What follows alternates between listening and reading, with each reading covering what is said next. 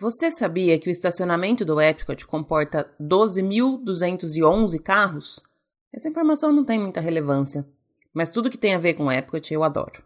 Eu sou a Lu Pimenta e esse é o Disney BR Podcast.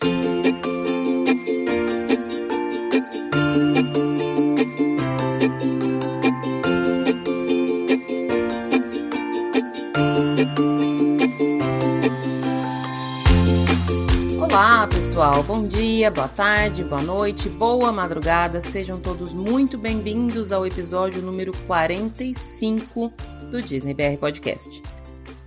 Essa semana eu começo agradecendo, mas agradecendo de uma maneira especial. Eu postei ontem no Instagram que, acompanhando as métricas aqui do podcast, eu não sou muito ligada em números, gente, eu não fico vendo sempre quantas pessoas tem, quantas não tem, quem ouviu, quem não ouviu, quem baixou, quem não baixou. Mas essa semana, especialmente, eu entrei na, no aplicativo que eu uso aqui, na ferramenta que eu uso para fazer essas medições e percebi que a gente está com 10 mil ouvidas no podcast. Significa que 10 mil vezes os episódios do podcast foram ouvidos. E eu fiz um texto que fala bastante do que eu sou. Eu nunca fui uma pessoa muito comunicativa, eu nunca fui de conversar, eu sempre fui quieta, sempre fui mais no meu canto. E sempre fui muito de escrever, muito mesmo. Tenho três livros publicados que não são muito interessantes, então não vou nem falar muito sobre eles. É, são livros didáticos, mas sempre fui de escrever diários, sempre fui de ganhar concurso de redação, sempre fui de escrever blogs. Acho que eu tenho uma infinidade de blog perdido por aí no, no, nos mundos internéticos. Enfim, eu sempre fui a pessoa que escreve. E começar esse projeto foi muito difícil para mim, porque eu não sou muito. Eu não era, pelo menos muito adepta à palavra falada. Eu sempre falo, e também falei nesse post, que eu sou da palavra escrita. E aí esse projeto foi uma, uma mistura de uma série de necessidades que eu tinha. Eu estava numa época que eu estava muito estressada com o trabalho, com possíveis mudanças. Foi eu ainda estava estudando e esperando as respostas de se eu ia conseguir me mudar para cá ou não. Estava insatisfeita com o meu trabalho, mas mesmo assim estava super cheia de coisa para fazer o tempo inteiro. E por uma orientação, já contei essa história aqui, por uma orientação da minha psicóloga, eu precisei achar uma forma de trabalhar não trabalhando. Ela me sugeriu fazer alguma coisa que eu levasse com tanta seriedade quanto eu levo o meu trabalho, mas que não tivesse tanta cobrança, ou que pelo menos fosse um assunto ou um tema ou uma coisa que eu gosto muito e que me daria prazer fazer. E a solução foi falar de Disney. Sempre gostei muito de outros podcasts e aí então juntei as duas coisas. Eu gosto de Disney, gosto de podcast, vamos fazer um podcast de, sobre Disney, porque eu ainda acho que no Brasil tem poucos. Outros estão surgindo, mas eu ainda acho que tem poucos. E aí esse projeto foi se tornando a menina dos meus olhos. Aos pouquinhos eu fui me descobrindo fazendo isso, Fui aprendendo a fazer, aprendi do zero, comecei do nada, comecei sem nenhum equipamento, ainda tenho praticamente nenhum equipamento, faço na minha casa, com o meu computador, com o meu microfoninho que eu consegui comprar numa dessas viagens. Aliás, eu pedi para uma amiga trazer numa das viagens que ela fez para cá. Aprendi a editar, aprendi a subir, ainda sofro, tem dias que eu não consigo fazer coisas que eu quero, tem dias que eu tenho que ficar procurando mil vídeos no YouTube para entender e aprender e tentar chegar no resultado que eu tinha na minha mente e nem sempre eu consigo, mas eu sempre fiz tudo com muito carinho e continuo fazendo. É um filho para mim. É, não vou falar que eu amo mais que a cria, porque senão, se algum dia ela ouvir, porque ela não me ouve, já também já falei isso aqui, mas se algum dia ela ouvir, ela vai ficar brava comigo mas é uma, uma parte muito boa da minha semana. Sentar aqui, gravar, conversar com os convidados, fazer a edição, essa é uma parte gostosa da minha semana. Mas também não vou esconder, gente, dá trabalho, dá trabalho pra caramba. E nem sempre você tá afim, sabe? Nem sempre você queria fazer isso. Às vezes a conversa não, não flui do jeito que você imaginou, às vezes a edição não fica boa. Às vezes tem um monte de barulho em volta, às vezes você tem mais um milhão de outras coisas para fazer, mas tem que subir o episódio amanhã. Enfim, vida sendo vida. De qualquer forma, atingir essa meta de 10 mil, para mim, foi muito significativa. E eu sou muito grata a todos vocês, porque na verdade eu só tenho esse, esse parâmetro, esse número, porque do outro lado tem gente que está ouvindo. E tem gente que, que tá gostando. E os feedbacks de vocês são o meu combustível, é o que me faz continuar. É cansativo, é custoso, toma tempo, mas quando eu leio cada uma das mensagens que eu li no post que vocês colocaram ontem, ou cada uma das mensagens inbox, ou cada uma das perguntas, quando eu respondo uma pergunta e é alguma coisa que ajuda de alguma forma a pessoa, independente de ser na viagem ou não, já teve vezes de eu conversar com muita gente coisas que não tinha nada a ver com Disney e por algum acaso eu consegui trazer um pouquinho de alegria para a pessoa e a pessoa também trouxe alegria para mim. Então é uma troca muito bacana e tudo isso me deixa muito feliz. Eu estou muito feliz com o resultado. Pretendo continuar, gente. Sempre falei que a minha expectativa é continuar com esse podcast enquanto eu tiver voz, tempo e microfone para gravar.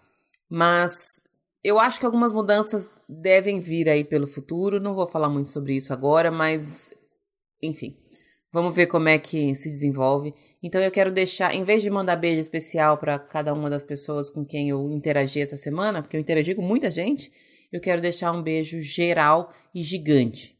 Esses 10 mil são vocês. Então, obrigada. Obrigada mesmo de todo o meu coração. E quem está aí ouvindo e ainda não segue as nossas redes sociais, é só me chamar lá no arroba Podcast, especialmente no Instagram, mas também pode ser no Facebook, também pode ser no Twitter ou também pode ser no e-mail disneybrpodcast@gmail.com. Tô sempre lá, tô sempre online, adoro interagir com todo mundo, adoro responder. Às vezes eu demoro um pouquinho, especialmente nos últimos dias agora, às vezes eu tô em aula, não consigo falar, mas eu sempre respondo todo mundo que fala comigo. Tô até olhando pro meu celular agora aqui, não tem nenhuma mensaginha. Tá tudo em dia. Pode me chamar para falar do cachorro, do gato, da Disney para pedir receita de, de comida light, para falar do treino da academia, para qualquer coisa, pode me chamar. Também pode pedir para vir conversar comigo aqui no podcast, também pode sugerir tema, sugerir gente, sugerir convidados, sugerir qualquer coisa, criticar, reclamar. Eu tô sempre muito aberta a ouvir tudo que vocês têm para falar, porque na verdade vocês são a minha régua, a minha medida. Então, mais uma vez, muito, muito, muito obrigada mesmo.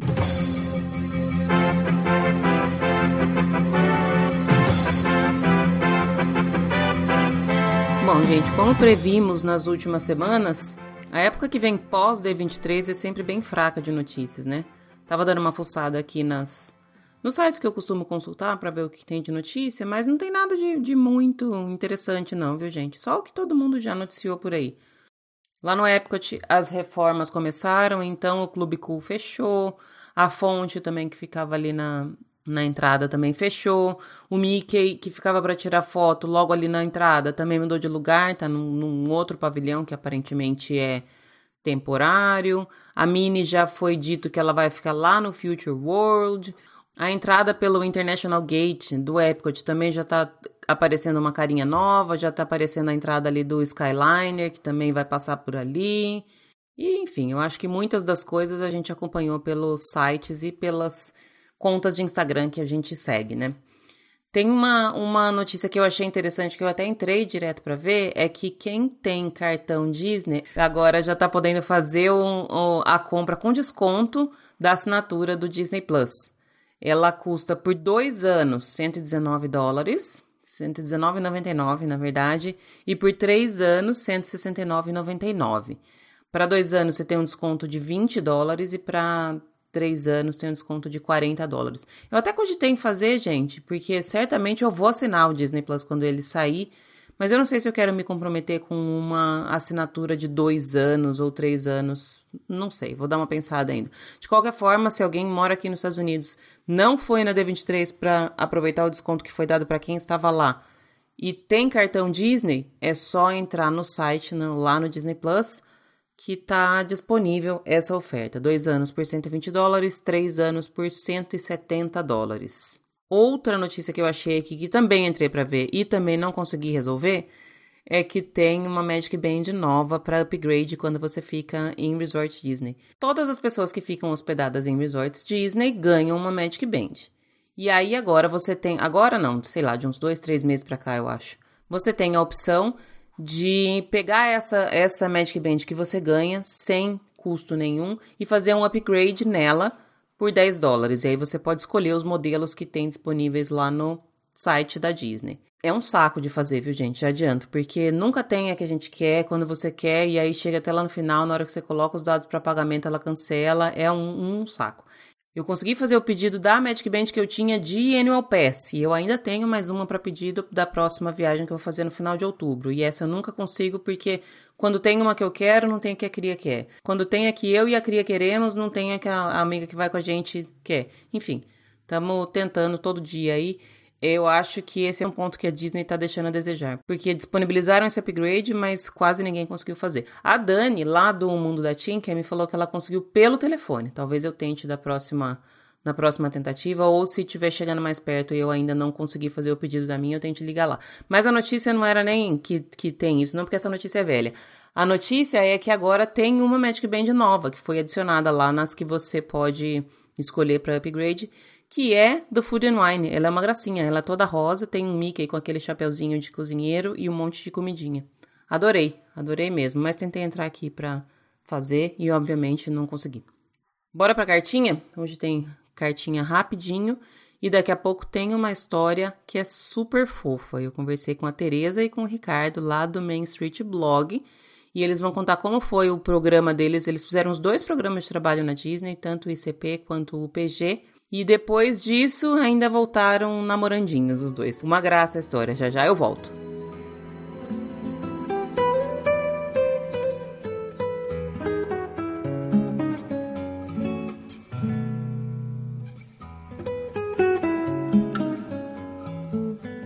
De Bela para Cindy.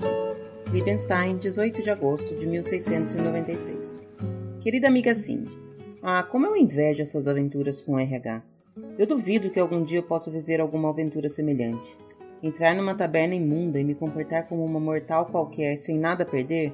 Engraçar-me com fora da lei e arrotar javali? Aqui em Liebenstein, nos preparamos para um possível ataque por parte do RH. Infelizmente, sei que ele não tem chances contra os soldados de Liebenstein. Eu passo grande parte do dia pensando em príncipes. Para ser honesta, não apenas em príncipes, mas também nos cavaleiros da corte, mesmo nos ordinários. Penso nos soldados, não apenas nos da Guarda Real, mas também em qualquer soldadinho. Penso nos garotos de recado. Penso nos ajudantes de cozinha. Penso nos sentinelas, nos bispos, nos conselheiros e mesmo nos anciãos, nos prisioneiros decapitados, nos ferreiros, nos súditos. Eu penso em homens. Penso neles com frequência. Não é esporadicamente, mas em diversas ocasiões. Mais do que pensar, eu chego a encenar um encontro com eles. Às vezes a fantasia é tão forte que eu não sei se estou acordado ou se estou dormindo mas ao lago. O lago é real, e como eu pude comprovar ontem à noite, é possível alcançá-lo. Foi o que eu fiz. A escrita desta carta exige coragem. Eu tenho uma confissão a fazer. Podia guardar esse segredo comigo, mas eu quero que você saiba. Somos amigas há tempo, e você é a pessoa em quem eu mais confio nesse mundo. Se preferir, não responda. Talvez você não entenda ou até me recrimine, ou julgue que eu não sou digna da sua amizade. Nesse caso, ignore o que você vai ler a seguir. Ontem, Enquanto todo o castelo dormia, eu escapei. Não passei do jardim, nem era minha intenção ir muito longe. Eu só queria chegar até o lago, apenas isso. A luz do luar eram muito parecidos. A luz do luar, eles eram muito parecidos. Foi difícil escolher por onde começar. Era minha primeira vez. Não a primeira vez que eu escapuli até lá. Em diversas ocasiões eu cheguei a perambular por ali, mas eu nunca tinha enfiado o pé na água. Eu sentei-me numa pedra e assim permaneci durante alguns instantes desejava que eles viessem até mim. Eu era uma, eles muitos, e isso me pareceu mais correto. Além do que, independentemente das circunstâncias, eu ainda sou a princesa dessa história, e eu fui ensinada a esperar. Já estava fazendo muito de ter escapulido até lá. Eu afrouxei o corpete para sinalizar as minhas intenções. Nós, princesas, precisamos ser sempre explícitas. Caso contrário, tratam-no com respeito. Sendo que nessa noite minhas intenções não eram compatíveis com o respeito, se é que você me entende. Eu teria me entregado se assim ele quisesse. Se ele me tomasse sem dizer nenhuma palavra, melhor ainda. Iria ser surpreendida. E fui. Ele pulou no meu colo. Era pesado como uma pedra, forte e robusto. Pelo tempo que demorou para agir, imaginei que estivesse me admirando. Eu me recusei a abrir os olhos. Por mim, ele não precisava dizer nada. Eu mesma estava agindo de acordo com os meus instintos, de modo que ele podia fazer o mesmo.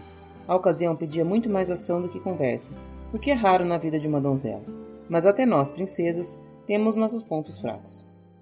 Possuída por um desejo desenfreado, peguei o sapo nas mãos e o apertei contra os lábios. É verdade o que falam sobre o gelado, a gosma e a pele escorregadia. Tudo isso eu estava disposta a enfrentar, e o fiz. Errei no primeiro, mas as possibilidades eram muitas. Mergulhei naquele lago gelado e me embrenhei entre a folhagem. Com a cabeça para fora da água, fingi que todo o meu corpo estava contido acima do pescoço, como está contido na forma de um anfíbio. Assim, eu consegui me colocar no lugar dele e entender a sua maldição. Permaneci quietinha até que o lago se acalmasse e os sapos retornassem. Eu me aventurei mais algumas vezes e a cada beijo a esperança florescia. Perdi o asco e percebi que até aquele instante eu estive como que cega por um preconceito mesquinho. Naqueles corpinhos exóticos vi possibilidades interessantes. Não que eu tenha desejos por anfíbios, ainda prefiro os mamíferos. No entanto, graças a essa experiência, entrei em contato com uma forma diferente de vida. Os sapos também têm desejos, e eu não digo isso por eu estar possuída de desejo, mas por ter compreendido que não somos diferentes nesse aspecto. Não é à toa que os príncipes são aprisionados em corpos de sapos. Há uma lição a aprender, e isso eu aprendi nessa noite. No afã de extrair um homem daquele brejo, no afã de extrair um homem daquele brejo, eu me rendi ao poder do amor incondicional. Eu estava disposta a amar aqueles sapos sem resistência quanto ao aspecto físico. Eu não sei se fui promíscuo. Sim, beijei muitos, mas apenas porque sabia que era a única forma de chegar até ele. Eu não dormi naquela noite, pensando se eu agi certo. Acredito que sim. Fiz o que mandava meu coração. Como poderia, agora que tenho poucos dias de vida, permanecer no alto da minha torre, esperando que ele salte até o parapeito? Um salto alto demais para os seus corpinhos robustos.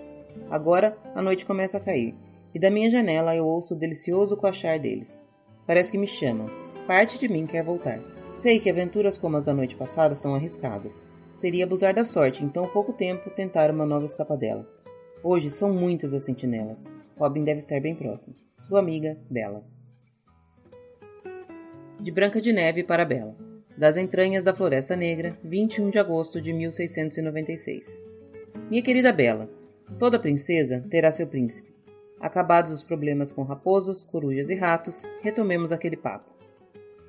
Gosto da vida no campo. Tenho teto, comida e proteção.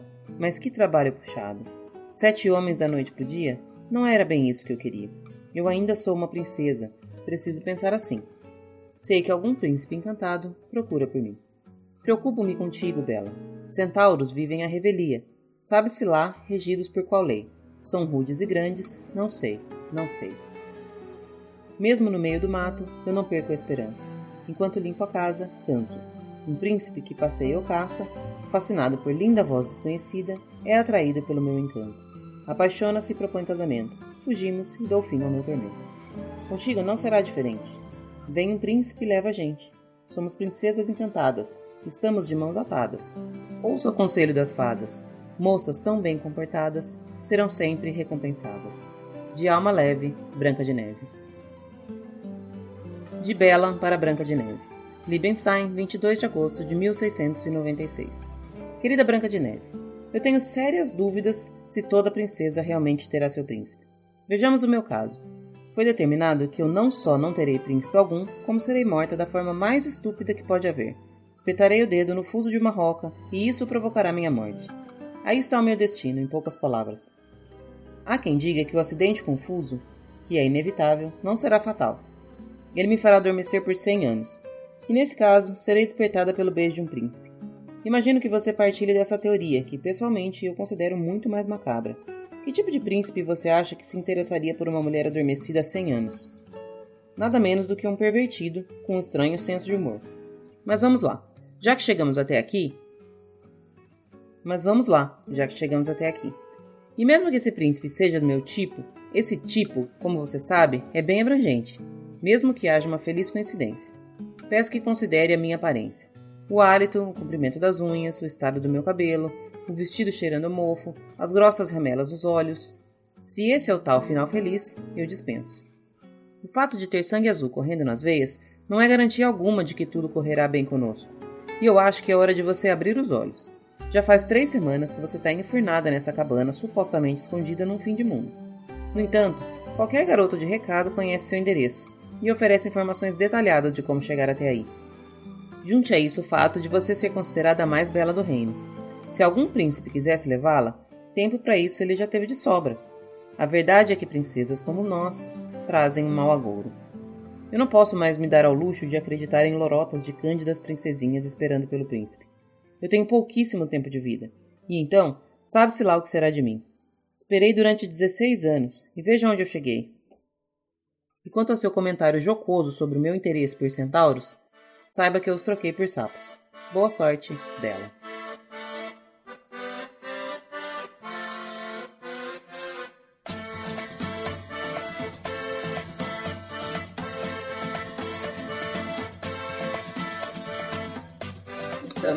Volta e eu já estou com meus dois convidados de hoje na linha. Hoje eu vou falar com o Ricardo e com a Tereza, lá do Main Street Blog.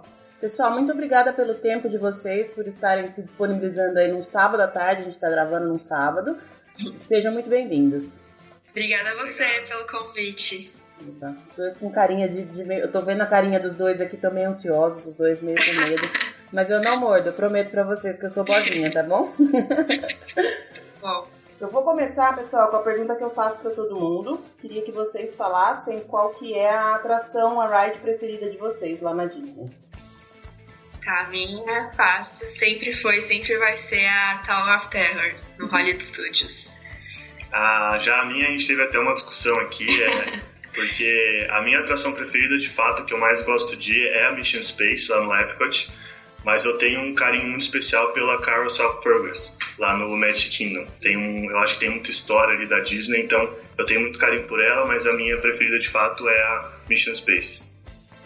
Eu acho que não teve ninguém ainda que falou da Mission Space aqui. Ela é meio polêmica, né? É, é laranja, não a verde, é mais intensa. Ah, porque, porque nunca, se for pra eu... ser fraco, nem vai, né? É, a última vez que eu fui, eu passei mal. Aí depois ele, ele me fez ir com ele outro dia e. Mas aí foi de boa. Tirou o trauma. É, tirou o trauma.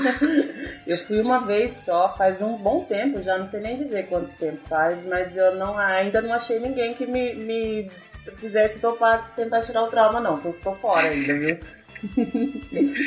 Mas, e a Carrossel do, do o Carrossel of Progress, Carrossel do Progresso, ela tem uma ligação muito especial com, com quem tem essa nostalgia, com a história dos parques, história do Walt Disney, né?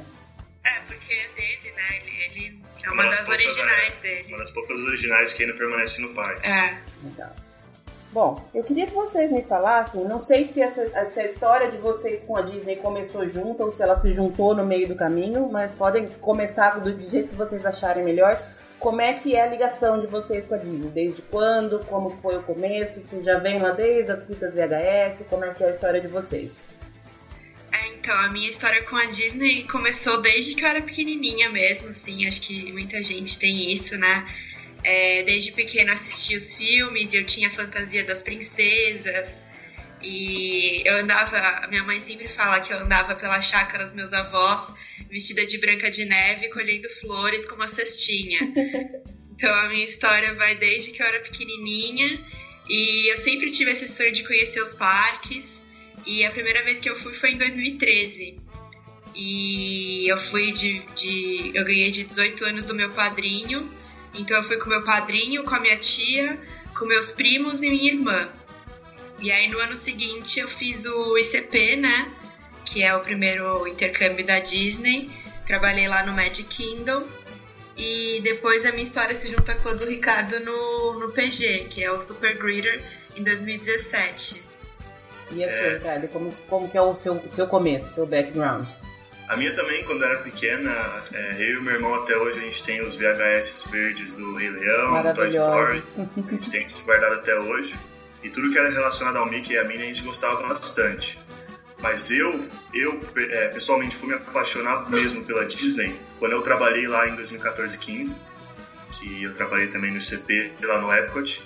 E o que me fez apaixonar pela Disney foi poder ajudar a minha mãe a ir lá conhecer os parques. Ela nunca tinha ido com 50 anos, eu com 18 anos já tinha ido duas vezes, então quando eu vi ela assistindo Wishes e assistindo o Illuminations e vendo a cara dela, é isso que fez me, me apaixonar muito pela Disney e ver o impacto que a Disney pode causar nas pessoas, independente da idade.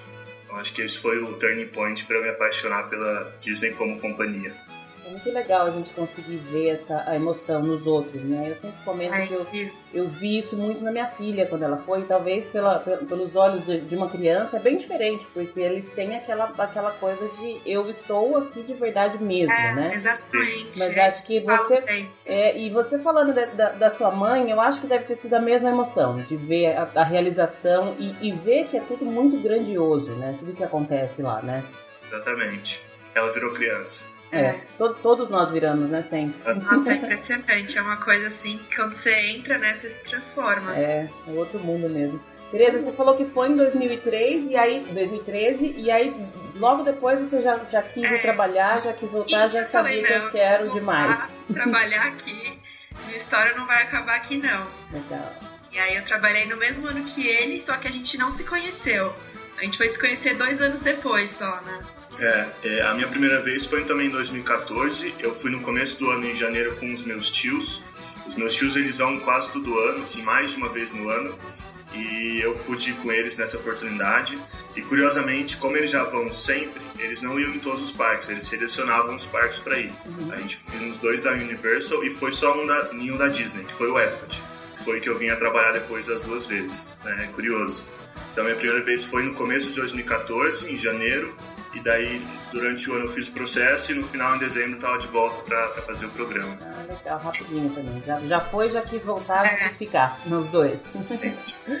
Antes da gente entrar na parte que a gente vai falar sobre a, a, experiência de vocês como cast members nas duas, nas duas oportunidades que vocês trabalharam, mais especificamente na segunda, que é o programa que a gente ainda não abordou aqui, eu queria que vocês falassem um pouquinho do blog de vocês, como é que surgiu, como é que veio a ideia, o que, que ele é, o que, que vocês oferecem. Então, na verdade, a gente, eu e o Ricardo, a gente se conheceu lá na Disney, né? Então, tipo, nossa história começou lá mesmo. E quando a gente voltou, a gente ficou com aquele sentimento de quero mais, sabe? De quero ter alguma coisa a ver com isso, pelo menos enquanto eu não volto. E aí surgiu a ideia da gente criar um Instagram e para falar sobre dicas sobre a Disney, curiosidades, falar sobre os programas também, ajudar. Tem muita gente que procura a gente para falar sobre os programas da Disney, como é que se inscreve e tal. E a minha ideia principal sempre foi criar um blog, porque eu gosto muito de escrever e tal. E aí o Ricardo me ajudou, a gente criou esse Instagram e só agora, no, há uns meses atrás, que a gente pôde criar o, o site mesmo, né? Uhum. E, e aí agora a gente está conseguindo aplicar o que a gente fala no Instagram, a gente consegue contar mais detalhadamente no, no nosso blog. E aí também surgiu a oportunidade de começar a fazer roteiros personalizados. Então a gente oferece esse serviço também. Como a gente conhece muito bem os parques, por causa dos treinamentos que a gente fez lá e por causa dos dois intercâmbios que a gente também fez, é, a gente acha que a gente consegue ajudar bastante as famílias que querem ir para lá. Então a gente faz um tratamento assim bem sob medida para as famílias, monta o roteiro de acordo com o que eles gostam, de acordo com o que a criança gosta, ou se é só adulto com o que os adultos gostam, até para despedida de solteiro. Então é bem bem personalizado assim mesmo. Então por enquanto são essas coisas que a gente está oferecendo, que é o conteúdo e os nossos roteiros também. Acho que minha, a minha principal participação foi assim, foi algo que a gente já falava no dia a dia, então a gente é. falava muito de Disney, era algo constante na nossa vida, e acho que a minha maior participação foi perceber isso e tentar transformar isso num negócio. Então, assim, como a gente consegue transformar isso num negócio, quem sabe um dia a gente começar a ter trabalhar só com isso, ter mais oportunidade para lá, acho que essa foi a minha principal participação. É que a gente fala que eu sou a parte criativa e o Ricardo é a parte mais de negócios e financeiro. É, então, então, é o Walt e o outro é o Roy aí, basicamente. É, sim, exatamente. Mas é legal. Eu acho que assim, tem muita gente, muitas pessoas com quem eu converso tem esse, esse sentimento de que, putz, eu preciso falar mais sobre Disney. É. Eu preciso ter mais, mais espaço para falar. Porque eu, eu não sei vocês, mas aqui, pelo menos, na, no, os meus amigos do dia a dia, eles não têm essa mesma paixão que eu. Eles falam, é, é bem aquela frase clássica, mas você vai de novo pra Disney, mas nossa, mas você tá falando sobre isso de novo. Aí você começa a falar com aquela empolgação de alguma coisa que mudou, essa pessoa não tá nem sabendo, você tá falando, ah, não, tem alguma coisa errada, eu preciso ter um, um canal para falar mais sobre isso, né? Mas foi assim com a gente também, né? Porque o Ricardo não era tão entusiasta assim com a Disney. Eu sempre fui assim, Disney freak, assim, na, na alma. E acho que eu peguei um pouco disso meu e coloquei nele, né, durante nosso intercâmbio. A gente, a gente era dupla no Epcot, então ah, a gente legal. tinha os mesmos horários, tinha as mesmas funções e tinha os mesmos dias livres, né? Então, nos dias livres a gente sempre ia para os parques junto. Então, ele acabou se apaixonando mais também, né? Legal. Como é que foi a, a, decisão de vocês de se tornar cast member? A Teresa falou que da primeira vez já foi, já, já quis voltar logo, mas o que que acendeu, assim, fala, putz, é isso que eu quero, e não mais como um passeio. Quero ir para fazer parte mesmo desse mundo. Como é que foi essa decisão para vocês? É, eu conheci o programa, na verdade, por uma prima minha, Talita. Ela tinha feito o programa antes e quando ela voltou, ela voltou com a mesma paixão que a gente, assim, e ela queria que alguém da família fizesse o programa também, né? Que é passar pro, pro próximo. Uhum.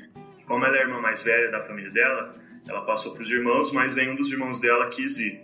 E daí ela expandiu para mim, pro meu irmão, e, e eu fui o, a, a, pessoa que agarrou essa oportunidade. Falei, não, quero ver o que, que, é isso aí. Uhum. Então eu, eu tive essa, esse contato pela minha prima, e daí depois que eu fui me envolvendo, fazendo o processo com a STD, depois com a Disney, que eu fui vendo que era uma ótima oportunidade para mim, para eu tentar dar um up no meu inglês, que era um negócio que eu precisava muito na época, e pela experiência mesmo. A Disney é referência em encantamento do cliente. Ali eu já estava começando a fazer o meu estágio, estava pensando no estágio, que depois eu fui fazer na, na Riachuelo, que é uma loja de, de, de cliente também, é operação cliente toda hora. Então, é, eu tive essa, esse interesse na, na empresa e também na, na, questão do inglês. Tá. Você é de, de que área profissional, cara?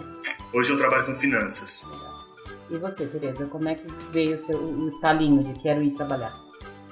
Ah, eu sempre gostei muito de lá. Eu não conhecia muito sobre o programa. Eu sabia que tinha um programa que você iria para Disney trabalhar, mas nunca ninguém próximo de mim foi. A pessoa mais próxima assim que que fez o ICP foi um filho de um amigo de, do meu pai mas eu nem tive muito contato com ele assim. É, eu vi esse, eu vi acho que no Facebook assim que tinha que tava com as vagas abertas para fazer o ICP. E eu fui assim, tipo, nem era pra eu ter ido, na verdade, foi muita sorte, porque eu me inscrevi pra palestra, né, que é a primeira fase é uma palestra, e no dia da palestra eu não tava em São Paulo, eu tava viajando com os amigos da faculdade, e aí eu falei, ah, acho que eu nem vou voltar pra São Paulo, tava curtindo, assim não, não vou nessa palestra não. E aí meu pai me ligou e falou, tipo, não, você não acha que você tem que ir? É uma oportunidade boa para você, por causa do inglês e tal. Eu falei, ah, então tá bom. Peguei um ônibus sozinha, voltei para São Paulo, meus pais me buscaram na rodoviária e eu fui direto pra, pra palestra. E aí a palestra, quem fez esse EP sabe, né? Eles, eles sabem como encantar você. que eles ficam passando filminho da Disney, eles passam filmes das pessoas nos parques, assim, aí foi na palestra mesmo que eu tive o estalo, assim, eu falei, meu, eu preciso fazer isso, eu quero fazer isso. E eu também, eu sempre tive o sonho de, de morar nos Estados Unidos, né? Então também eu pensei nisso como uma chance de talvez conseguir uma carreira na Disney, eu não sei. Pelo menos aprender como é que é morar lá pra ver se era isso que eu queria mesmo. E aí eu gostei tanto do ICP que não teve como não voltar da segunda vez, né? E você, você é de que área? Eu sou de comunicação, trabalho com marketing. Legal.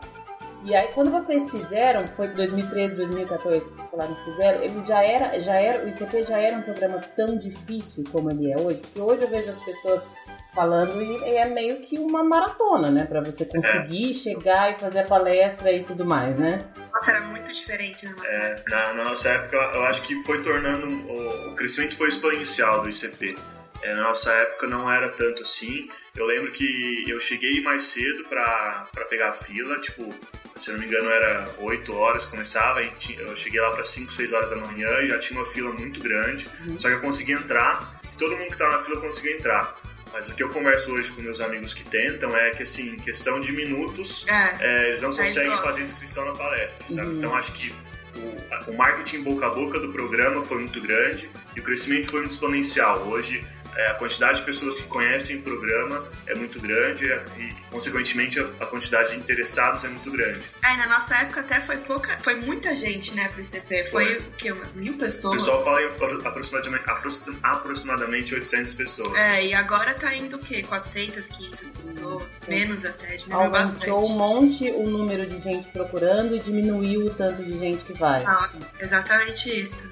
Porque um dos grandes arrependimentos da minha vida é não ter sabido desse programa na época que eu poderia fazer. Então eu já, é. a, a, minha, a minha função na vida agora é trabalhar com a mente da minha filha para ela ir quando ela estiver ah, na época da faculdade. Mas assim, eu, eu, sou muito frustrada comigo por conta disso. E eu tenho visto realmente assim, um, um crescimento Acho que até por conta de rede social mesmo, né? Pela facilidade de saber das ah, coisas. Porque assim, na época que eu tava, não, tá certo que eu sou, sou bem mais antiga. Então, época que eu tava na faculdade, eu não tinha nem ideia que existia esse programa. E ele já existia. Mas uhum. eu nunca tinha ouvido nem falar. E hoje em dia, qualquer pessoa que sabe de Disney sabe que existe esse programa, ah, praticamente. Sim, todo né? mundo sabe. E naquela época que a gente prestou, eu falava, ah, gente, tem que trabalhar na Disney. Aí as pessoas, nossa, mas como isso? É. Hoje em dia todo mundo fala, ah, trabalhei na Disney, ah, legal, conheço fulano, conheço fulana. Sempre tem alguém todo que já foi, conhece né? agora, é. Inclusive na minha faculdade eu fui o primeiro a ir pra Disney trabalhar. Uhum. E depois que eu fui, muita gente foi, porque a gente começou a passar o conhecimento e o pessoal começa a ficar sabendo. Então acho que é bem isso. Antes não tinha muito conhecimento do programa e a partir do momento que tem, que é um programa muito bom, ele é um programa de férias, que o pessoal não precisa trancar faculdade nem nada. E se a pessoa é disciplinada, ela consegue pagar o próprio programa. Uhum. Tem um investimento inicial, só que ela vai passar dois, três meses trabalhando. Se ela juntar esse dinheiro, eu sei que não é tão fácil, porque você está lá, você quer aproveitar, mas você tem essa opção de juntar o dinheiro e pagar o próprio programa, é bem legal. Então ele se paga, mas eu acho que além do, do pagamento em si, a experiência de estar tá lá fazendo parte. Não tem preço, é, é uma coisa assim. Nossa, todo mundo, eu recomendo todo mundo que faça.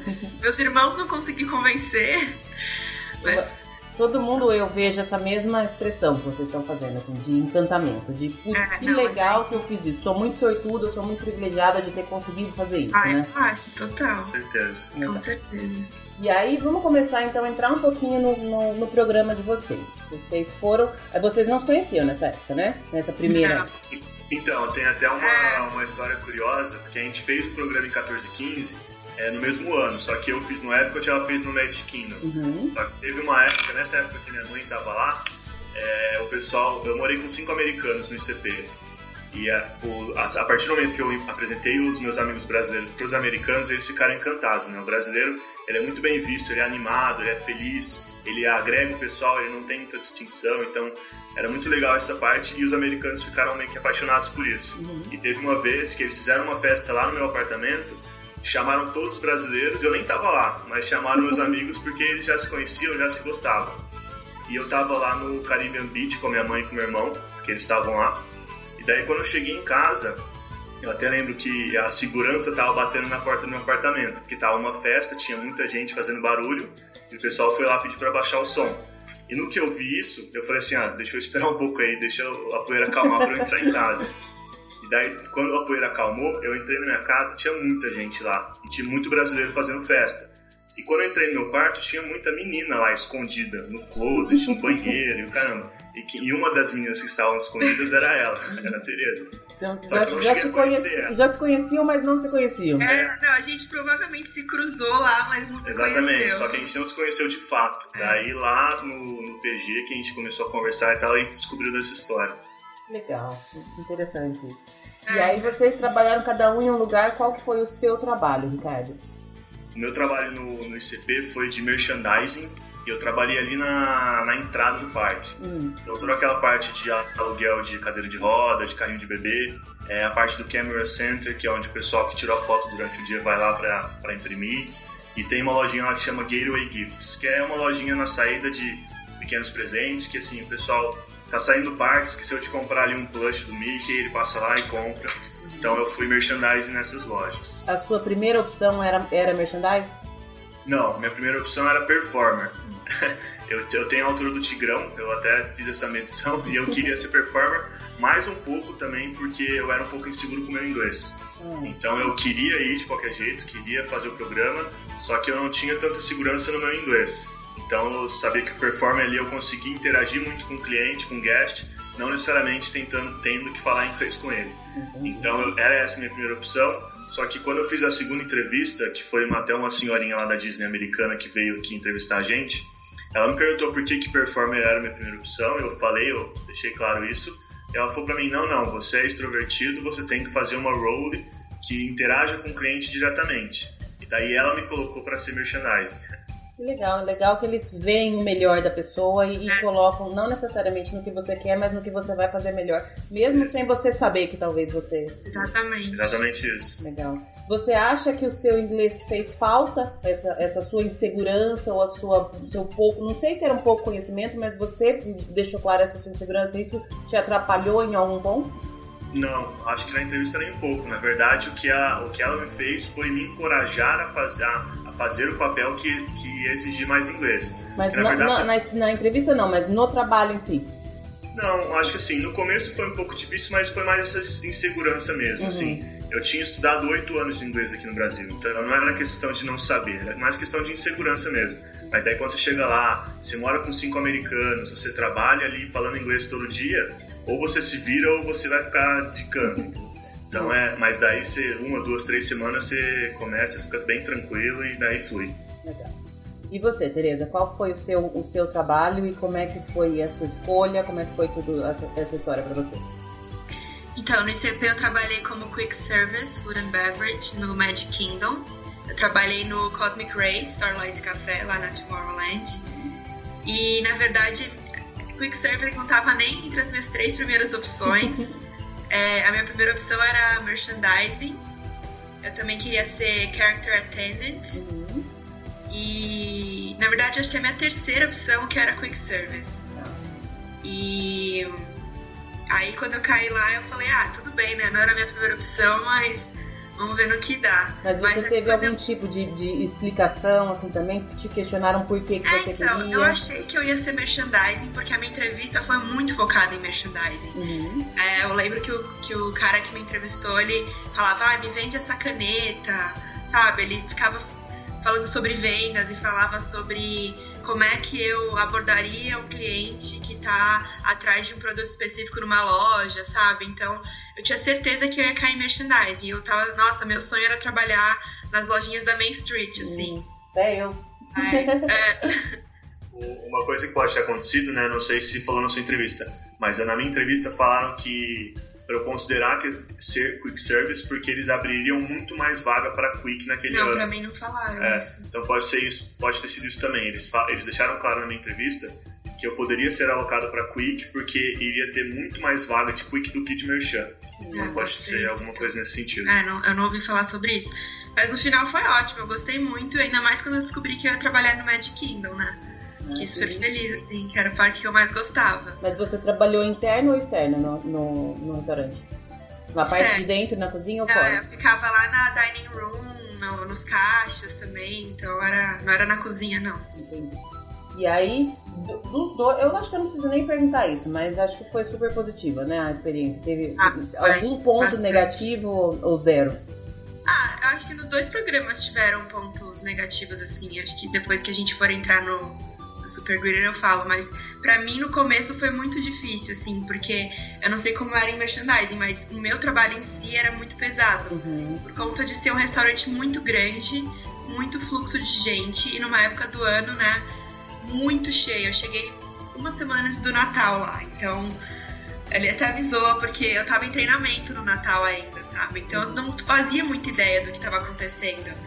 E aí eu lembro que no dia do Natal tinha tanta gente no restaurante que eles tiveram que fechar o banheiro masculino para transformar em banheiro feminino, porque as mulheres não estavam conseguindo ir no banheiro. Caramba. E aí o meu, o meu manager me colocou lá na frente do banheiro masculino, avisando os, os homens para eles irem na, no banheiro da frente, que era no Cheshire Café, sabe? Uhum, lá na Fantasyland. E era, tipo, literalmente sair da porta você chegou. Meu, o que eu ouvi de grito, sabe? Tipo, eu paguei, não acredito que você não deixou usar o banheiro. Aí eu, gente, tô fazendo meu trabalho, calma. Era, acho que os pontos negativos eram essas pessoas meio sem paciência, assim, mas uhum. fora isso era bem tranquilo, assim, muito bom. A outra pessoa que eu conversei também de cast member trabalhou como quick service e ele falou exatamente a mesma coisa, que o trabalho é muito pesado. É, não, a gente tirava lixo, uhum. limpava o chão, eu tinha que entrar dentro da lata de lixo para limpar, sabe? No fim do dia, os, os coordinators passavam com uma lanterninha, assim, então, tipo, não podia estar tá nada sujo, sabe? Então uhum. era bem diferente da minha realidade, sabe? e o seu trabalho, Ricardo, você acha que ele era, foi pesado também no sentido de, de muito trabalho? Eu acho que sim, mas talvez não tanto quanto Quick. Uhum. Como era, era um trabalho talvez que eu, eu precisei de um tempo para pegar ali como funcionava a máquina registradora, tinha muita opção, assim, é, e até desconto para militar, que porra, era uma opção lá que eu não sabia mexer, então tinha muita coisa para aprender, mas quando pegava o ritmo foi tranquilo. O que eu peguei um pouco para acostumar é que, como acho que até o outro entrevistado que a gente ouviu o podcast falou, a gente, o ICP, ele, ele faz muitos fechamentos, então eu ficava é. até mais tarde e o fechamento da loja é um pouquinho complicado, você é, fechar a máquina, fazer a contabilidade do dinheiro, e ali às vezes dava alguns problemas que no começo foi um pouco difícil, mas depois a gente pega o ritmo.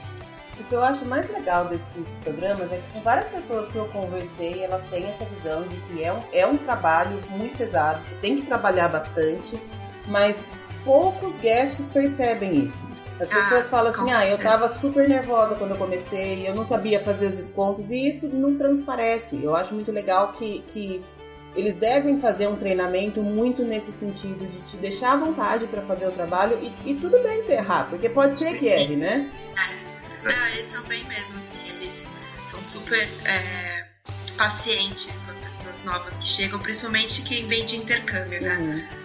Então, o meu treinamento foi assim, era bem tranquilo, assim. Então você se sentia até confortável, e, tipo, ah, tudo bem, se eu fizer alguma coisa errada é normal, sabe?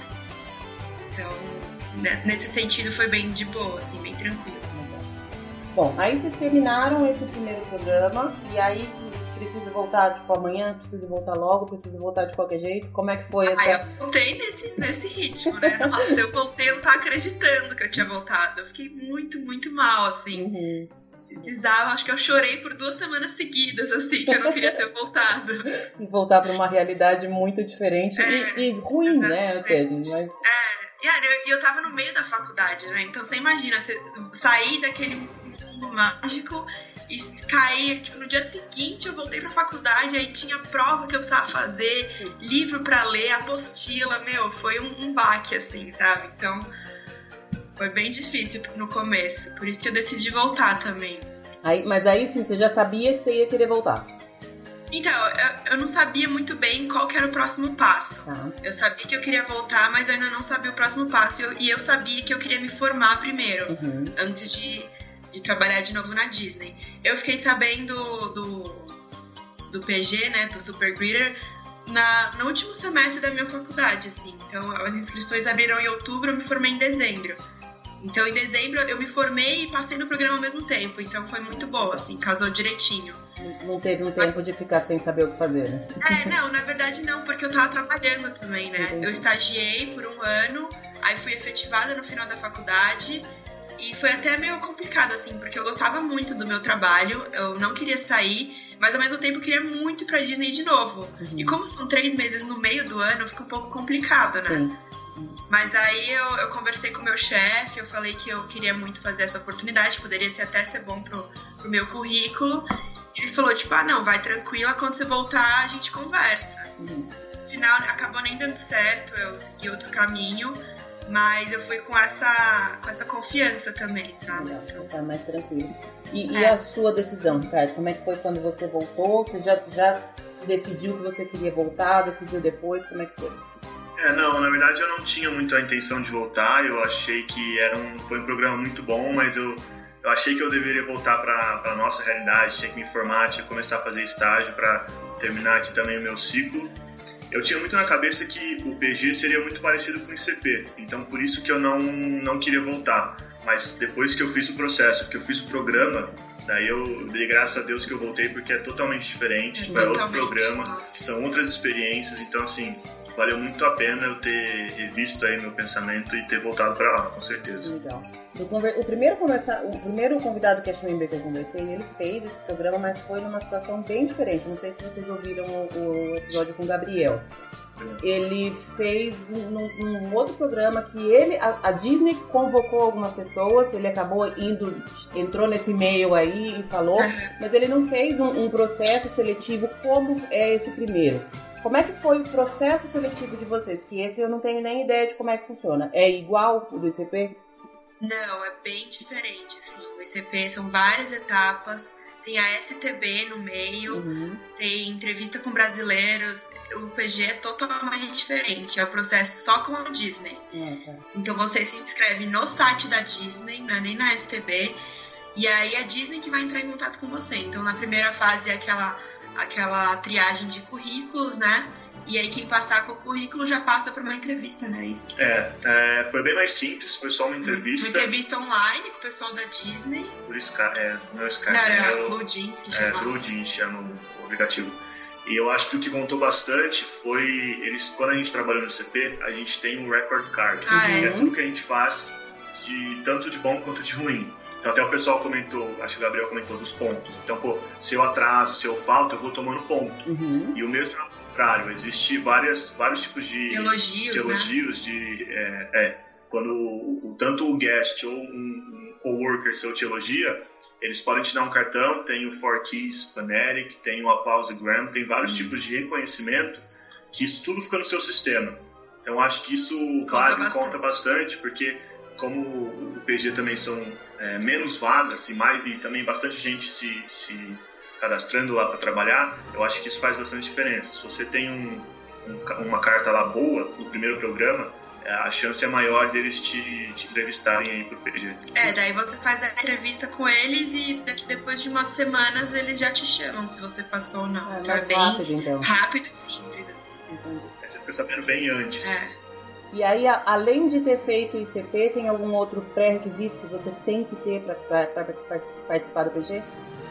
pré-requisito não, mas eles, eles falam aconselham... bastante, eles aconselham a, a, você ter o espanhol, porque como que é o trabalho lá? A gente ajuda bastante os grupos de turismo que vão lá durante as férias de verão deles, que uhum. basicamente são da América do Sul. E América do Sul, tirando a gente, todo mundo fala espanhol.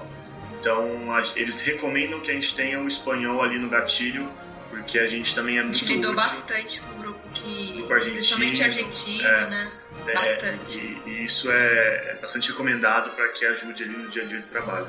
Tá, mas aí essa questão de recomendar, você acha que em algum ponto, se vocês não tivessem o espanhol, teria impedido vocês de fazer? É, acho que não, porque muita gente que foi não falava espanhol. É, a maioria não falava. É, a maioria não falava. E assim, a gente se virava também. Eu, tipo, quando eu fui, meu espanhol também não era lá aquelas coisas. É, e é mais fácil. dava pra se virar. Assim é mais fácil a gente tentar se virar no espanhol do que um próprio americano. É, sim, mais próximo, né? Embora as pessoas achem que é igual, mas não é, é não é igual, mas é mais é. próximo. Né? Você consegue se fazer que, entender. Eu acho que hoje em dia você tem que fazer uma prova de espanhol. É. Eu acho que mudou agora.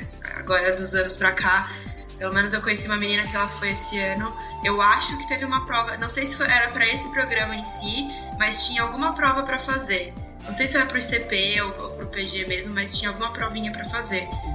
Deve ter mudado alguma coisa aí. É, outra coisa que eu também sempre escuto é que as seleções mudam bastante, né? Cada, cada, cada, ano que vai, vai passando, eles vão alterando alguns pontos, né? É, por exemplo, o próximo programa que seria depois do PG seria o Guest Relations, uhum. que é um programa que você fica um ano trabalhando na Disney. E antes qualquer um conseguia se inscrever assim tranquilamente. Agora só se inscreve quem recebe um convite da Disney. Então, logo depois que você faz o PG, principalmente, né? Acho que você recebe um e-mail perguntando se você tem interesse em participar do programa. E eu, por, exemplo, esse ano eu quis prestar o, o, o Guest Relations e não consegui porque só conseguia quem tinha esse convite. Então, muita coisa muda mesmo na seleção. E também eles restringem a cursos agora no Guest Relations. É, verdade, tem então, tem cursos alguns cursos que não são mais elegíveis a prestar no Guest Relations. De, de faculdade, dizem? É. Graduação, é. Ah, Por exemplo, legal. quem faz direito não pode mais, quem faz engenharia acho que também não pode. É, tem alguns requisitos agora mais. Nossa, eu não sabia também. Se eu fiz direito também não ia conseguir, ó. É, precisa de experiência com trabalho é, com cliente. trabalho com cliente, mudou é. bastante. Esse, esse programa mudou bastante. Entendi. Bom, vamos falar então um pouco de como é esse programa UPG. O que ele é, como é que, como é que vocês trabalham, como é que é o dia a dia de vocês. Vocês trabalharam, esse vocês, foi que vocês trabalharam juntos, né? É. Tá. Esse programa, ele, é, ele, você é basicamente um representante cultural do seu país. Então, na verdade, Super Greener só tem Super Greener brasileiro. Porque a gente vai de junho a agosto, geralmente, que é quando tem as férias escolares do Brasil, e vai muito brasileiro pra lá nessa época do ano. Então a gente fica lá basicamente ajudando os brasileiros, grupos e famílias também. É, eles chamam a gente de green shirts, que a gente usa aquela camisetinha.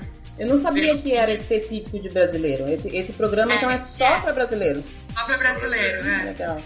E, e aí a gente ajuda basicamente isso, os brasileiros e os grupos também latinos. E, e, esse é bem diferente do ICP porque você tem muito mais liberdade, assim. Então, eu não sei como era nos outros parques, eu vou falar que era um pouquinho diferente, mas no Epcot a gente tinha muita liberdade. A gente ficava no parque inteiro, andava o parque inteiro, a gente meio que criava os lugares que a gente ficava, né? A gente ajudava em vários lugares específicos que às vezes eles nem sabiam que precisava de ajuda e a gente ajudava. Por exemplo, o Character Spot, lá onde fica o Mickey, o Pateta e a Minnie. Uhum. É, a gente tinha uma grade horária da onde a gente tinha que estar em cada horário e não tinha esse lugar. Só que era tão caótico às vezes lá com os grupos que a gente acabava entrando para ajudar os cast members americanos que estavam lá e eles amavam quando a gente ia. Eles, tanto é que no final do programa eles escreveram uma carta pra gente, né? Teve uma vez agradecendo uma vez que um Mickey machucou o é, braço. É, né? tipo, quase quebraram o braço de um Mickey. Porque, tipo, eles puxam com força, sabe? Acho que a emoção é muito é. grande, né? Que lá. É, é emoção é. e tem um pouco de falta de educação também. Não, né? tem, é. tem sim. o que eu achei diferente, eu achei o programa no Epcot especificamente muito mais organizado. É. Então a gente tinha a nossa grade de trabalho fixa. No ICP, semanalmente eu recebia que dias eu ia trabalhar e que horário. Uhum. No PG não, eu tinha fixo. Ó, eu trabalho de quarta a domingo horários são esses, e era um cascata. O que significa isso? É, segunda e terça eu tinha off, e na quarta-feira eu entrava no último horário, então eu entrava uma hora da tarde, e no domingo eu entrava no primeiro horário, às sete da manhã, para eu poder sair mais cedo. Então, além de, de segunda e terça, que eram meus days, meus day off, eu tinha o domingo à tarde e tinha a quarta de manhã. Então, era bem, eu achei muito, muito organizado, muito bom isso, essa parte. E a gente ficava ali responsável pela logística do parque. Então, assim, a gente tinha um PG. Normalmente a gente estava em 10 no horário, sim, tinham 10 PGs no parque. E tinha um em cada lugar do parque com um rádio, a gente ficava se comunicando. Então, assim, o, o, os PGs que ficavam na porta do parque, eles anotavam os horários do Fast Pass de todos os grupos e, do restaurante. e de restaurante. Então, o que a gente fazia com essa informação? A gente cruzava e via, porra, meio-dia eu tenho três grupos que estão marcados por restaurante X vai dar problema isso. Uhum. Então a gente tem que fazer uma logística melhor, não só para os grupos, mas para os outros guests também. Para os cast members e para os próprios cast members. Então a gente é, tentava identificar o líder de algum daqueles grupos, entrava em contato, falava assim, ó oh, pessoal, vocês não querem tentar almoçar em outro restaurante, ou mais tarde, ou mais cedo, porque a gente vai ter um fluxo de pessoas muito alto aqui, isso para atração também. Então, quando a gente via que tinha muita gente com Fast Pass no mesmo horário, a gente tentava fazer esse balanço de falar, cara, a gente vamos prolongar seu Fast Pass para uma hora mais cedo ou mais tarde, e a gente tenta diminuir o fluxo aí da, da fila, porque senão ficava filas muito grandes e o pessoal acabava reclamando. É, nem sempre os, os líderes dos grupos de turismo colaboravam, né? Tinha vezes que, que eu tentei convencer, falei, olha, esse aqui é restaurante, por exemplo, teve um dia que ia ficar o. Como chama aquele lá do The Land? Sunshine, Sunshine Seasons, que era onde mais iam os brasileiros comer. É, nossa, teve um dia que eu acho que uns três grupos pra lá. Aí eu falei, meu, eu vou falar com pelo menos um grupo para tentar levar pro Electric Umbrella ou pro Liberty Inn, não sei. E aí o cara não quis. Ele, tipo, não, que a gente vai lá tal. Eu, moço, você não quer nem mudar seu horário? Não, não, vamos fazer o que tá programado. Eu falei, bom, tudo bem. Aí eles que vão sair perdendo também, porque o grupo vai perder mais tempo uhum. e vai ficar mais tempo esperando para sentar para comer também, né? Então, não adianta, nessas horas não ter o que fazer também. Mas é difícil. Eu acho que talvez até as próprias agências deveriam instruir um pouco mais os líderes nesse sentido, porque vocês estão lá para ajudar, para tornar melhor para todo mundo, né? Exatamente. Exatamente. E daí nos restaurantes tinha muito de alergia alimentar, então é, a gente ajudava o pessoal, ó, aqui tem camarão, aqui tem fruto do mar, aqui tem alguma coisa assim, para tentar ajudar na alimentação. Uhum. É, em atrações como o Test Track, que tem Single Rider, a gente explicava o que era o Single Rider, porque muitas vezes os próprios líderes colocavam o é. pessoal é. para ir no single rider, é. só que não avisava que iam sozinhos. Uhum. Daí chegava lá em cima, eles o pessoal queria ir junto. E assim, é, é, é, eles queriam ir junto e não foram informados disso, entendeu? Então a gente tinha que tratar essa situação. Os cast members da Disney ficavam também um pouquinho bravos, de é. falar, pô, vocês estão bagunçando aqui uhum. o, a atração, então a gente fazia esse meio campo para tentar deixar tudo ali organizado. Tá.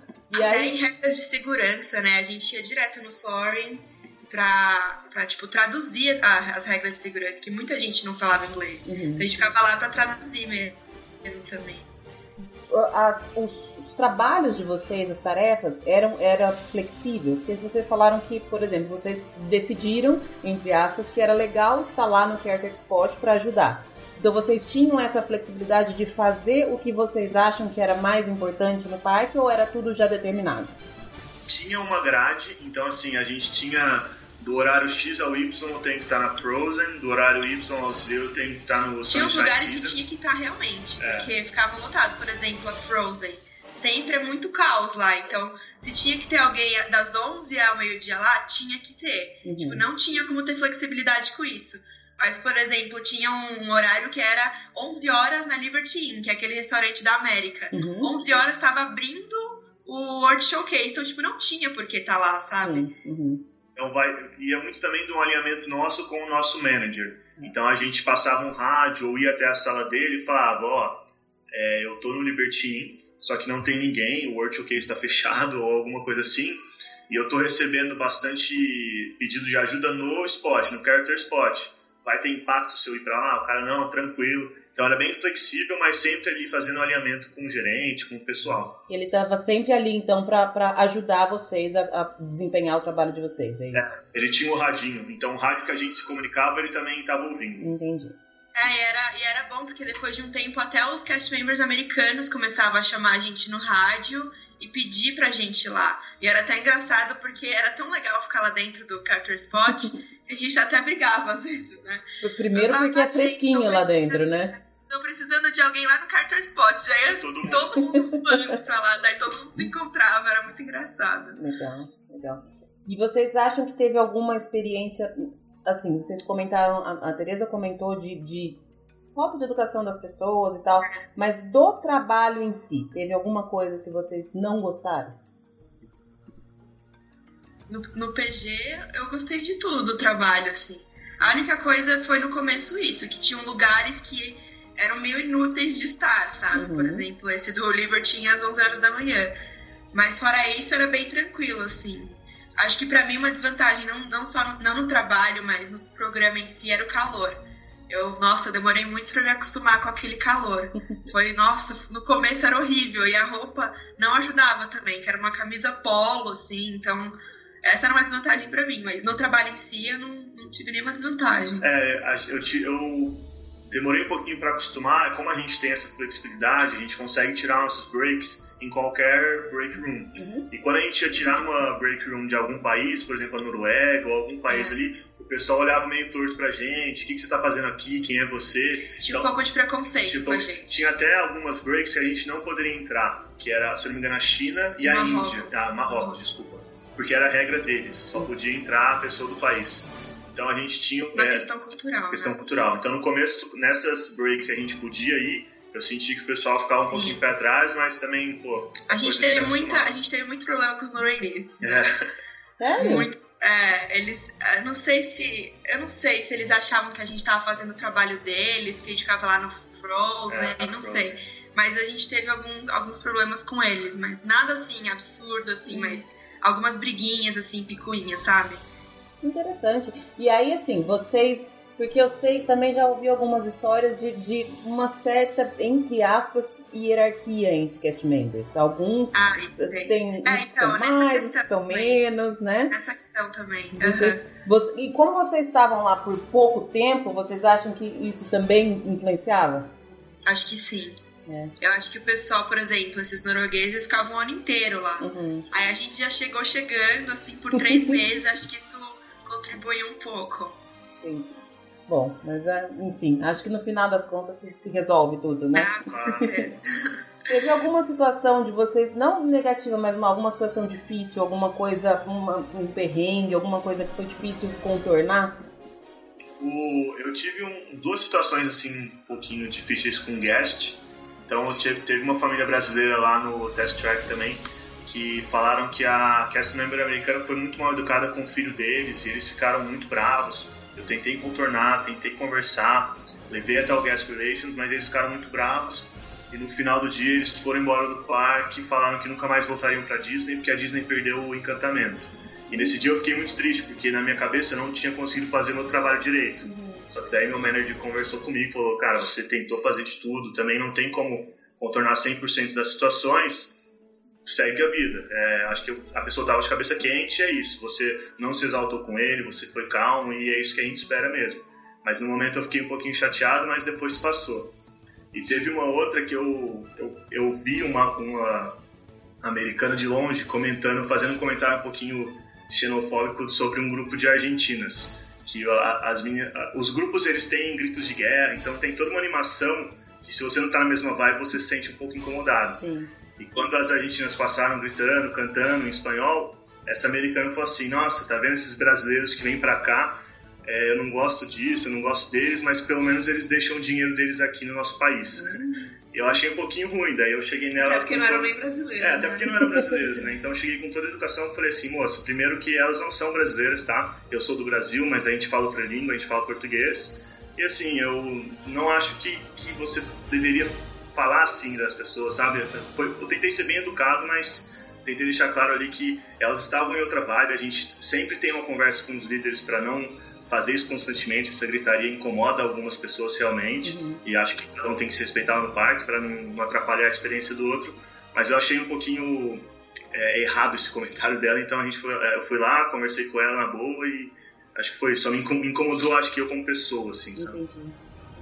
E você, Tereza, teve algum, alguma situação difícil?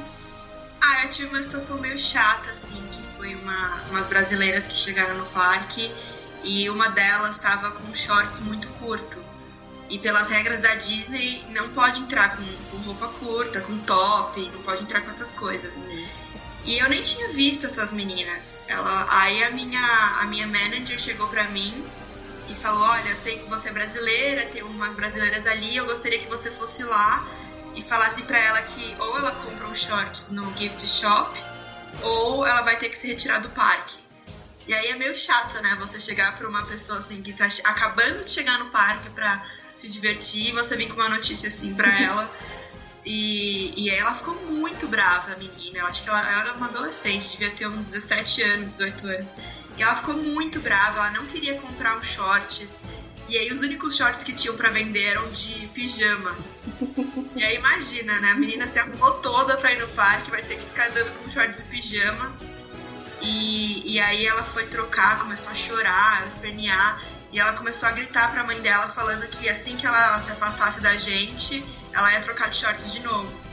Aí eu tentei falar, olha, se você trocar de novo, alguém vai ter que pedir de novo para você tirar, se você trocar de novo, vão pedir pra você se retirar do parque. Uhum. E aí é ruim porque você pagou caro pra estar tá aqui, sabe? Nas suas férias e tal. Tipo, acho que você não vai querer ser expulsa do parque, sabe? Aconteceu uma situação semelhante agora com, é, com o namorado do Carlinhos. É, o marido do Carlinhos Maia. É. Exatamente. É, eu acho que também é um pouco de falta. Eu, eu, eu sou meio crítica com essas coisas, porque eu acho que a pessoa precisa ter noção em qualquer lugar que ela vai no mundo. É, com certeza. E assim, é regra do lugar onde você está indo. Não adianta você se espernear, não adianta fazer testão no Facebook depois. Você tem que é. cumprir a regra de onde você está. A questão é essa. E eu acho assim, e a Disney ainda tem um cuidado gigantesco para falar esse tipo de coisa com as pessoas, para endereçar, para explicar. E mesmo assim as pessoas acabam levando pelo lado pessoal e acham que, que é. o mundo tá contra elas ali, né? Exatamente. Não, é uma questão porque tem muita família no parque, Sim. né? Não é porque eles são chatos, é porque realmente não traz uma imagem boa pra eles e também para as famílias que estão lá, criança pequena e tal. E realmente era muito curto o short da menina, sabe? Então não tinha muito o que fazer também. É, vai um pouco de, de noção da pessoa e de se inteirar do, de onde você está indo. E isso eu acho que é uma dica para qualquer lugar no mundo. Você tem que saber é. onde você vai e se encaixar ali. Não adianta, você que é visitante, né? Exatamente. Tem que, que tem que se adequar ali. Mas acaba que gera uma. Deve, deve ter é, sido bem chato, desagradável, né? Mas que a gente tem que passar, não tem jeito. é, faz parte do trabalho, né? Calhou de eu estar do lado da manager bem na hora que a menina passou, né? Então não tinha nem pra onde fugir. E por outro lado, de momentos super legais e mágicos de vocês, o que, que vocês lembram? Porque você tem certeza que tem, porque todo mundo ah, tem. Nossa, eu não sei nem listar só um, tem um momento que eu achei muito legal, que eu lembro agora, no final do nosso programa, os nossos managers fizeram uma festinha especial pra é. gente, com um bolo assim do Brasil, com decoração do Brasil. Então acho que foi, a gente é muito bem recebido lá. Eu acho que o pessoal tem um carinho muito grande pela gente e acho que a gente faz a nossa obrigação de trabalhar lá, fazer o nosso trabalho com bastante eficiência, porque a gente é muito bem recebido lá. Então eu lembro muito bem quando a gente estava indo embora, todo mundo triste. A gente teve essa festa nesse dia, no último dia nosso, a gente não podia trabalhar com aqueles os bottoms, né? Uhum. Eles fizeram um bottom nosso lá com é, Last Day, né? Last Day. É, o último dia de trabalho, deixaram a gente trabalhar. Teve vários momentos, acho, bem legais. É, eles deixaram a gente em todas as atrações do Epcot é. assim, no último dia. Foi muito legal. A gente fez um, um tour no final do dia ah, na é. Spaceship Earth então, um, um, cast member que conhecia tudo da Spaceship, a gente subiu pelas escadas, a gente viu. Assim, que delícia! É, toda a história, tipo, tem várias histórias é, por trás ali é. da Spaceship, até macabras, né? É, uma história de terror, assim. É. é pra mim foi, foi muito especial, assim, porque eu consegui fazer várias coisas que eu sempre tive o sonho de fazer e não pude. Então, eu consegui fazer aquele Drinking and Eating Around the World uhum. lá no uhum. Epcot, que foi muito legal. É, a gente pôde ir no Food and Wine também, que eu sempre quis ir, eu nunca tinha ido, e foi muito, muito bom. E, ah, todos os vários momentos nossos juntos, assim, foi muito especial também. A gente se conheceu lá. Então é, isso que eu ia falar. E aí vocês, vocês, como é que foi o encontro de vocês lá? Como é que foi e como é que foi trabalhar junto? Agora a parte pessoal de vocês, assim. A gente não se conhecia, né? A gente nem sabia quem era um outro. A gente foi se conhecer sempre que vai começar um programa assim da Disney. O pessoal cria aqueles grupos de WhatsApp pro pessoal ir se conhecendo. E a gente meio que se conheceu no grupo mesmo, tipo, eu sabia que ele era pelo grupo. A gente se encontrou no dia do, de tirar o visto no consulado, né? Já começou as coincidências. Fora que é. já tinha tido antes que vocês nem sabiam ainda? Inclusive, ela tinha sido chamada para trabalhar no Magic É, eu ia pro Magic Kingdom, eu nem ia pro Epcot. Hum. Me mudaram pro Epcot de última hora, assim. Né? E a, gente, a gente ficou sabendo porque só no último dia também. O nosso é. manager falou que, se eu não me engano, tinham 12 escalados pro Epcot é. de, de PG e eles achavam pouco. Então, quando ia começar o programa, eles pularam para 14 como não tinha mais quem chamar no, no programa, já tava, a gente já tinha chegado lá, uhum. é, chamaram dois do Magic Kingdom e foram Não, pra, chamaram um de resort, é, um do resort e um de Magic. E eu fui a pessoa do Magic. Você não gostou? Então, no começo eu odiei, eu falei, meu, não acredito, eu não gostava muito do Epcot, eu falei, não acredito, eu tava sonhando com o Magic Kingdom, eu já tinha falado com amigas que tinham ido pro PG, já sabia tudo. Aí eu falei, meu, não acredito que eu vim pro Epcot, eu nem sabia andar lá. Mas depois eu amei. E mais por causa dele também, porque nos primeiros dias a gente tem que definir as duplas. As duplas vão ter sempre os mesmos horários. Então vão ficar grudadas o dia inteiro. E a gente nem escolheu direito, né? A gente acabou caindo por coincidência como dupla e tipo, começou como amizade mesmo, assim. Então a gente ficou muito próximo, muito próximo mesmo, assim a gente fazia tudo junto, a gente conversava sobre tudo, assim. E aí foi criando sentimento aos poucos, né? A gente foi jantar no Be Your Guest. Isso enquanto tava lá ainda, enquanto tava trabalhando. É, ainda quando tava lá. A gente foi pra praia, a gente ia nos parques, assistia os fogos. É, não tem como, né? Ser, a gente nem ia ser parceiro, né? No, nesse grupo do WhatsApp, a gente já tinha ah, é. combinado quem ficaria em cada dia off. Uhum. E eu não tava com ela, ela tava com outra amiga não, dela. Não, nem tava, porque eu cheguei depois. É, na verdade nem tava. E, mas daí na hora de, de decidir os dias off, os managers optaram por decidir uma ordem, não sei se era alfabética, uma ordem que eles tinham lá. Ordem de quem fez programa primeiro. Quem fez programa primeiro. E daí bagunçou tudo. Foi até uma briga que deu entre é. a gente, porque já tava combinado, mas daí mudaram. E daí como tem uma, uma festa lá que os cast members fazem que chama Happy Monday. Toda segunda-feira tem times de cada país que, que duelam, é bem legal. Hum. E como era toda segunda, a gente queria ter a folga na segunda e na terça, né? Pra dar uma descansada. É, que os dois queriam ir na festa. É, né? Acabou calhando que a gente pegou o mesmo day off por causa dessa, dessa festa. E aí vocês ficaram lá, como é que foi depois aí? Vocês já tinham se unido tanto, como é que foi para ir embora? Porque vocês não moram na mesma cidade, né? Não, é, no, no final foi bem difícil, assim. Acho que principalmente pra mim, que eu, eu solto muito o que eu sinto, sabe? Então, no final a gente ficou mais uma semana lá, depois que acabou o programa na Disney, a gente ficou mais uma semana. E a gente ficou grudado também. A gente alugou um carro junto, a gente viajou para Miami, a gente conheceu umas praias, uns lagos de Orlando, a gente saía para passear, saía para fazer compra. E aí foi acabando, acabando assim, eu, meu, e agora, né? O que, que a gente vai fazer? E aí a gente meio que foi embora de Orlando sem saber o que fazer. Tipo, a gente se gostava muito, a gente tava junto, mas a gente não sabia qual seria o próximo passo, porque ele é de Ribeirão Preto, eu sou de São Paulo, é tipo quatro horas de viagem, Sim. assim, a gente não sabia como ia ser. E como a gente tá desempregado, a gente também não sabia onde a gente uhum. ia conseguir trabalho, né? Uhum. E aí, quando a gente chegou no Brasil, a gente se viu algumas vezes em São Paulo, ele tava prestando uns processos seletivos em São Paulo. E aí chegou mais ou menos, a gente voltou em setembro, né? No começo de setembro. Aí no começo de outubro, ele me pediu namoro. E aí, pronto. E aí foi. que legal, que legal. É, dá pra ver no olhinho de vocês, os dois, é tão bonitinho. É porque dá, eu, só da, da, das histórias que vocês estão contando, o fato de todas as coisas que vocês fizeram junto, não tinha como não namorar, né? Porque assim, você assistir os fogos, assistir é. e jantar no Biorguest, não tem como, né? Acabou. Todas as, as opções. É que eu sempre falo que foi no último dia lá, tinha acabado Happily Ever After e começou aquele de projeções, como chama? Once Upon a Time, né? E aí começou a música da Bela Adormecida, daí ele me pegou pra dançar na frente do castelo. Eu falei, meu, não tem como se apaixonar desse jeito, né?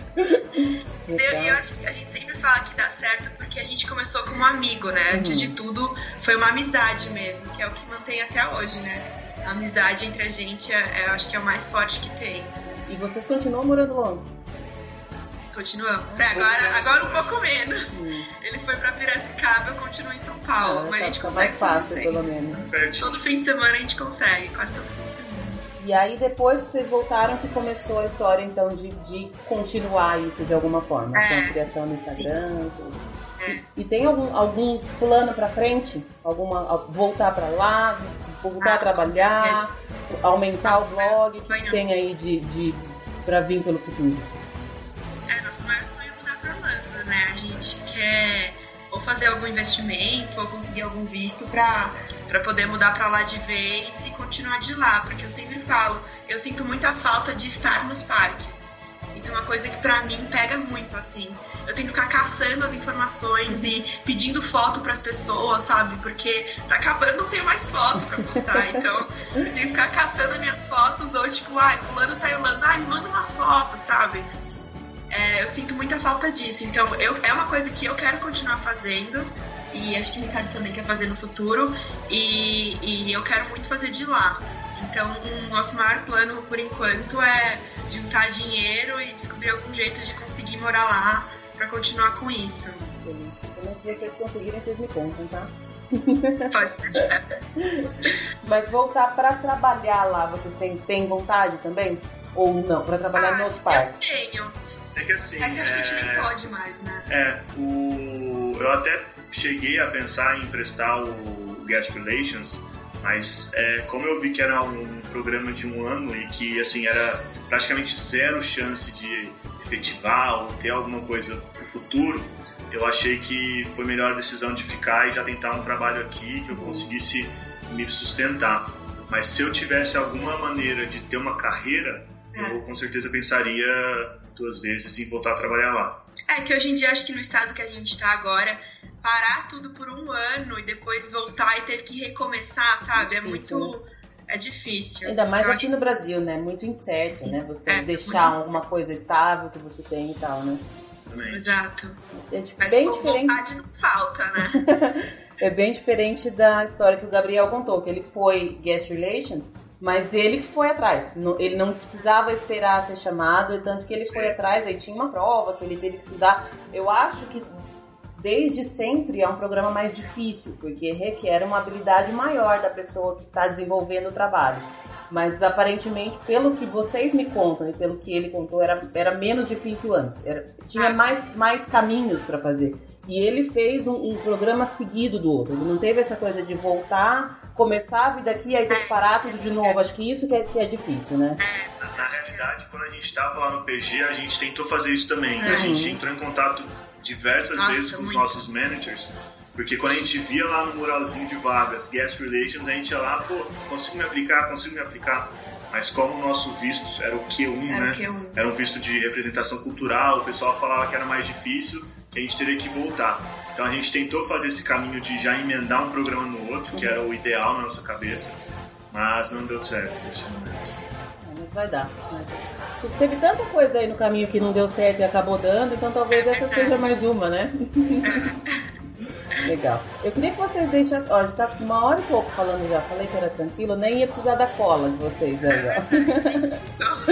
Eu queria que vocês deixassem algumas recomendações, ou uma, uma alguma dica para quem tem essa vontade de ser cast member de fazer ou, ou um ou outro programa. O que vocês recomendam? Ah, eu acho que a minha maior recomendação é pular de cabeça, assim. Eu acho que muita gente acaba não indo porque ah, eu acho que vai perder a aula, ou acho que é uma coisa assim muito difícil que não tem nada a ver com a carreira, ou que é uma perda de tempo e prefere fazer um outro intercâmbio, assim, já ouvi de várias, várias pessoas isso. Mas assim, pode não ter nada a ver com a sua carreira, você pode ficar o dia inteiro tirando lixo do parque, mas é uma experiência assim que não existe igual, sabe? É uma, é uma coisa muito imersiva, assim. Então eu, eu acho que todo mundo que queira prestar que, que vá mesmo, que vá atrás, que não desista, porque é um sonho estar tá lá e, e tenho certeza que não vão se arrepender. Tem que tentar mesmo. Eu nunca vi ninguém falando que se arrependeu. Acho que vocês têm mais contato com mais gente. Não sei se vocês já ouviram, mas de quem eu conversei, ninguém. É, difícil. Eu acho que o que eu, o que eu falaria pro pessoal é tentar desde o primeiro ano da faculdade. É, isso como a é gente, importante. Como a gente falou aqui que a competição está aumentando a cada ano, é, torna-se mais normal a pessoa não conseguir passar nas primeiras é. tentativas. É. E como você tem que estar na faculdade para fazer o primeiro programa, eu acho que, cara, primeiro ano de faculdade já tenta fazer isso, dá um gás no inglês, dá uma. Dá um gás nisso aí porque vale muito a pena, que nem a Teresa falou. Se não for usar na questão profissional, mas sempre em alguma parte da sua vida você vai usar algum conceito que você aprendeu lá. Acho que isso é muito legal. É, o meu irmão, meu irmão tentou prestar agora e não conseguiu nem se inscrever. E aí ele perdeu a chance porque era o último ano da faculdade dele. Ah. Então isso de prestar desde o início é importante também. É uma coisa que eu queria perguntar, até para os outros meninos com que eu conversei, existe uma idade para fazer o ICP? A partir de 18 anos. Mas máxima? Não, máxima não. não tem. E você pode, por exemplo, estar tá fazendo uma pós-graduação, um mestrado, alguma coisa, ou tem que ser graduação, vocês sabem? Graduação tem que ser um curso reconhecido pelo MEC, de quatro anos. Ah, então, não é. pode ser nem curso técnico, assim, tem que ser uma faculdade mesmo. É, e não, não tem essa, essa limitação, que eu não lembro se foi no CP ou no PG, que tinha uma filha e uma mãe fazendo o mesmo programa. Hum. Então, é, Inclusive dá, dá tempo pra você, né? Se é, não, eu já tô de olho nisso já.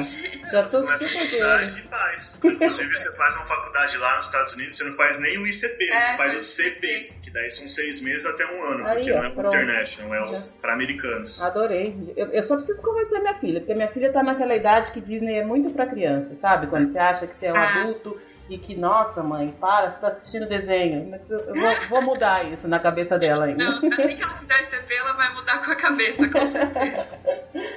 Galera, adorei falar com vocês. Imagino Ai, que vocês tenham mais um monte de histórias para contar. Eu queria que vocês deixassem todos os contatos de vocês para quem tá ouvindo.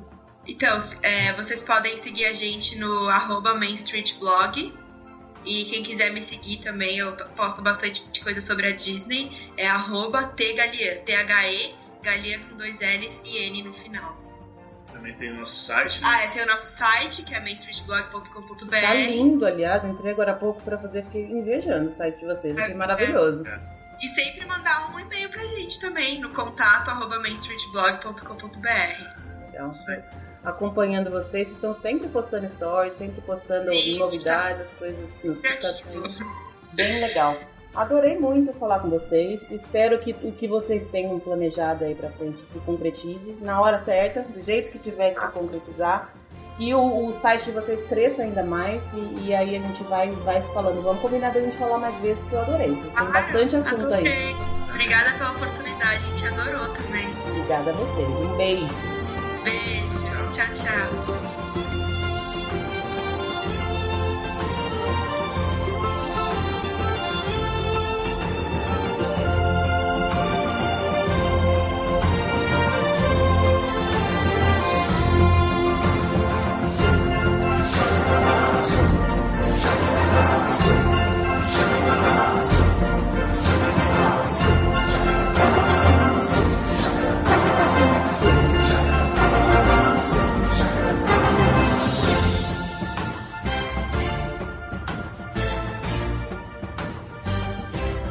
Então é isso, pessoal. Chegamos ao final de mais um episódio aqui do Disney BR Podcast. Uma delícia conhecer a história desses dois.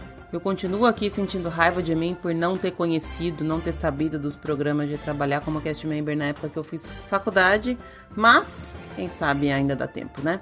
Eu espero que vocês todos aí tenham uma ótima semana. Agradeço mais uma vez pelos números, pela audiência e por ter vocês aí junto comigo durante quase um ano. Já tá quase chegando em um ano. Um beijo grande, até semana que vem. Tchau, tchau!